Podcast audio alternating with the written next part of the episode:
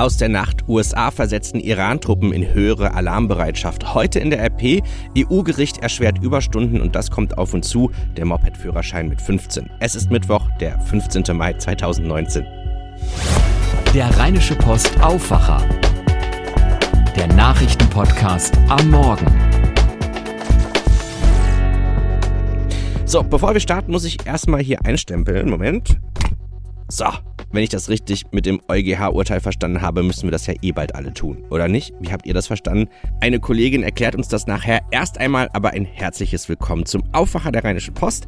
Mein Name ist Daniel Fiene und wir starten jetzt gemeinsam in diesen neuen Mittwoch. Schauen wir erstmal auf die Nacht. Die Lage in der Golfregion bleibt angespannt. Die USA versetzten ihre Truppen in der Region in höhere Alarmbereitschaft. Über die Art der Bedrohung sind sie sich jedoch mit ihren Verbündeten nicht einig. Das US-Militär hat seine Warnung vor einer möglichen unmittelbaren Bedrohung amerikanischer Soldaten im Irak unterstrichen. Ein britischer Militärvertreter hatte aber gesagt, die Bedrohung durch vom Iran unterstützte Kräfte im Irak und in Syrien sei nicht gestiegen. Die Spannung zwischen den beiden Ländern hatte in den vergangenen Tagen zugenommen. US-Präsident Trump hält dem Iran vor, Unruhe in der Region zu schüren und Terrorismus zu unterstützen. Das US-Verteidigungsministerium hatte zuletzt unter anderem einen Flugzeugträger und eine Bomberstaffel in den Nahen Osten entsandt und dies damit begründet, dass es Hinweise darauf habe, dass der Iran Angriffe auf US-Truppen unternehmen könne.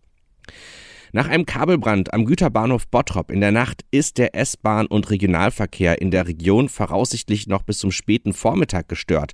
Betroffen sind die Strecken der Linie RB44, RE14 der Nordwestbahn sowie der S-Bahn-Linie 9. Das sagte eine Bahnsprecherin heute früh. Die S9 verkehrt bis auf weiteres nur zwischen Wuppertal und Bottrop. Auf der Strecke zwischen Haltern am See und Bottrop ist ein Ersatzverkehr mit Bussen und Taxen eingerichtet worden. Gegen 1 Uhr hatten Bahnmitarbeiter laut Feuerwehr einen Brand in einem Kabelschacht gemeldet. Und dann gab es am Abend noch die Auflösung von einer ungewöhnlichen Meldung von gestern. Ein unbekannter Täter nutzte die Gelegenheit einer Probefahrt und klaute am Montagnachmittag einen sehr seltenen Ferrari GTO. Das Fahrzeug hat einen Wert von über zwei Millionen Euro. Am Abend konnte die teure Karosse wiedergefunden werden. Ein Oldtimerhandel bot den Sportwagen zum Verkauf an. Im Rahmen der Verkaufsverhandlungen kam es zu einer Probefahrt und als der Verkäufer des Ferraris kurz äh, für den Fahrerwechsel ausgestiegen war, nutzte der angebliche Käufer die Situation, gab Gas und verschwand mit dem Sportwagen über die Bundesstraße B9 in Fahrtrichtung Dormagen. Laut der Düsseldorfer Polizei ist das Luxusfahrzeug dann gestern Abend im Umland von Düsseldorf aufgetaucht. Nach Informationen unserer Redaktion wurde der Ferrari in einer Garage Garage in der Grevenbrucher Südstadt gefunden. Weitere Details wollte die Polizei aus ermittlungstaktischen Gründen nicht nennen. Heute in der RP auf dem Titel lest ihr EU-Gericht erschwert Überstunden. Ein Urteil des Europäischen Gerichtshofs zur Arbeitszeiterfassung könnte weitreichende Folgen auch in Deutschland haben. Arbeitgeber sollen überall in Europa verpflichtet werden, sämtliche Arbeitszeiten zu erfassen, nicht nur die Überstunden. Rheinische Postkollegin Birgit Marschall, lass uns mal auf das Urteil schauen. Das Gericht hat über einen Streit zwischen einer spanischen Gewerkschaft und dem spanischen Ableger der Deutschen Bank entschieden. Worum ging es da genau? Der EuGH hat am Dienstag einer spanischen Gewerkschaft Recht gegeben im Streit mit einem Ableger der Deutschen Bank. Und zwar ging es darum, dass die Deutsche Bank die Arbeitszeiten ihrer Mitarbeiter in Spanien nicht komplett aufgezeichnet hat, also kein Registriersystem für die Arbeitszeiten hatte. Und der EuGH hat nun für die Gewerkschaft entschieden, und zwar ähm, soll die Deutsche Bank jetzt in diesem konkreten Fall ein umfassendes Registriersystem für die Arbeitszeiten einführen. Die Frage ist nun, welche Bedeutung hat dieses Urteil für den Rest Europas und vor allen Dingen für Deutschland? Äh, Deutschland hat im Prinzip nämlich ein recht ähnliches äh, Arbeitsrecht wie Spanien. Jedenfalls hatte es das, weil Spanien nämlich jetzt gerade seit am vergangenen Sonntag eine Reform seine, seines Arbeitszeitgesetzes gemacht hat und äh, genau das umsetzen möchte, dass nämlich alle Arbeitszeiten der Beschäftigten künftig registriert werden müssen, beziehungsweise aufgezeichnet, erfasst werden müssen in Spanien. Das unterscheidet sich jetzt von der deutschen Rechtslage, wo es eben noch so ist wie in Spanien bis zur vergangenen Woche. dass bei uns werden nämlich nur äh, Überstunden aufgezeichnet und nicht die gesamte Arbeitszeit, die jemand geleistet hat.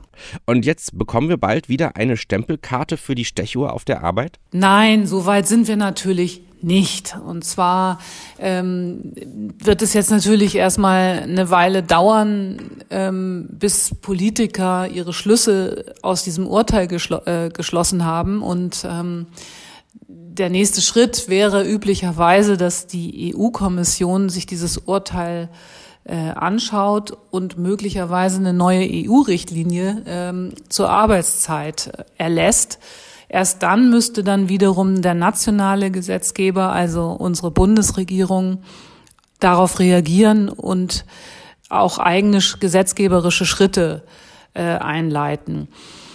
Hm, was wir in Deutschland oft haben, ist die sogenannte Vertrauensarbeitszeit.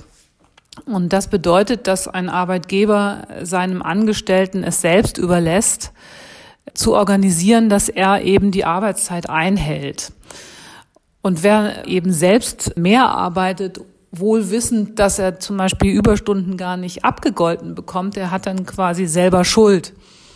Aber kehre ich nochmal zurück zur Vertrauensarbeitszeit. Viele in der Wirtschaft schätzen die sehr, weil sie deswegen haben oder deswegen ähm, haben Unternehmen natürlich viel, viel weniger bürokratischen Aufwand. Wenn sie nämlich selbst immer die ganze Arbeitszeit überprüfen müssten, also vor allen Dingen auch kleinere Unternehmen, dann wären sie völlig überfordert und hätten auch hohe Kosten. Also ist diese Vertrauensarbeitszeit äh, in vielen Betrieben, vor allen Dingen auch im Dienstleistungsbereich, gelebte Praxis. Und nun haben eben viele Angst, dass durch dieses Urteil diese, diese gelebte Praxis in Frage gestellt wird. Und das wäre tatsächlich ähm, sehr schwierig und das würde viele Unternehmen gefährden. Ob es soweit kommt, ist allerdings eben fraglich. Und ich würde jetzt sagen, dieses Urteil hat erstmal grundsätzlich Arbeitnehmern den Rücken gestärkt. Sie können jetzt gegen ihren, gegenüber ihrem Arbeitgeber mehr argumentieren, wenn es darum geht, dass Überstunden abgegolten werden.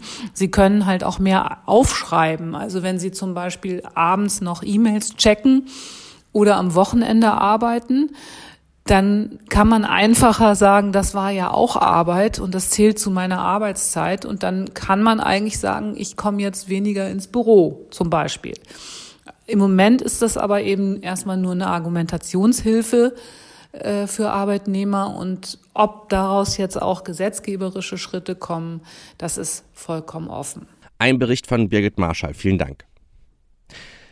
Bei der ersten Anklage im Fall Lüchte geht es um rund 300 Fälle von sexuellem Missbrauch, davon rund 230 schwere Fälle.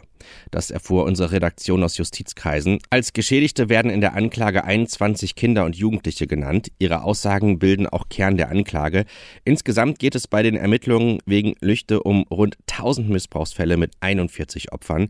In der nun erhobenen Anklage wegen schweren sexuellen Kindermissbrauchs wird allerdings nur eine der zwei Hauptbeschuldigten aufgeführt. Da geht es um einen Dauercamper. Die Anklage gegen den zweiten Hauptbeschuldigten aus Steinheim steht noch aus. Sein Anwalt hatte unserer Redaktion allerdings gesagt, er rate seinem Mandanten zu einem Geständnis, um den Kindern eine Aussage vor Gericht zu ersparen. Außerdem könne dies das Strafmaß senken.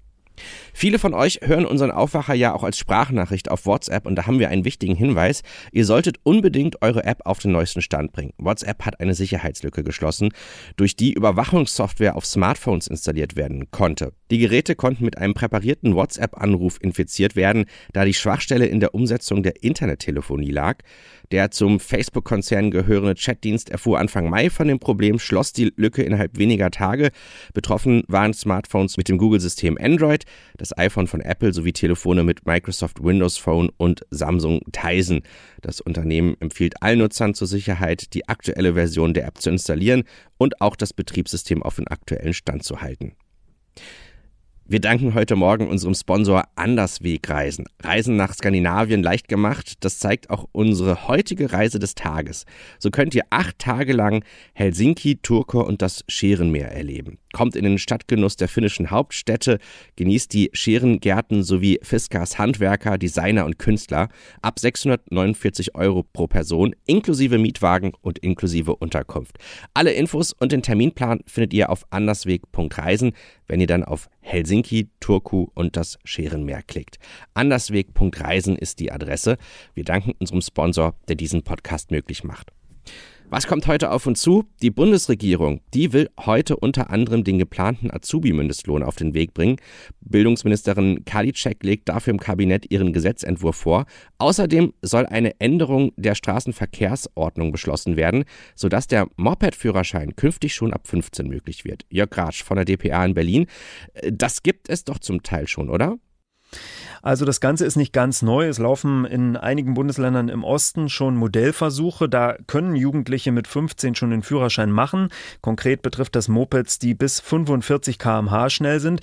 Aber diese Modellversuche, die gehen bald zu Ende und deswegen will der Bundesverkehrsminister die Straßenverkehrsordnung so ändern, dass grundsätzlich deutschlandweit es möglich sein wird, so einen Moped-Führerschein zu machen. Das Ganze soll die Mobilität verbessern für Jugendliche auf dem Land vor allem. Entscheiden muss dann aber aber, wenn das einmal geändert ist, jedes Bundesland für sich selbst, ob es den Führerschein mit 15 einführt oder nicht. Und zweiter wichtiger Punkt, der heute beschlossen wird im Kabinett, ist der Mindestlohn für Azubis. Ab wann genau wird der gelten und wie hoch wird er sein?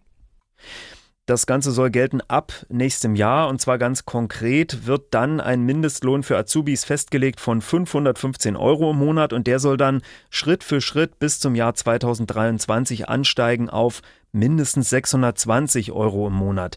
Das ist deutlich mehr, als es in manchen Branchen heute gibt. Zum Beispiel angehende Friseure, Schornsteinfeger, Wachschützer oder Fleischer, die müssen im Moment noch im ersten Lehrjahr mit zum Teil deutlich unter 500 Euro auskommen.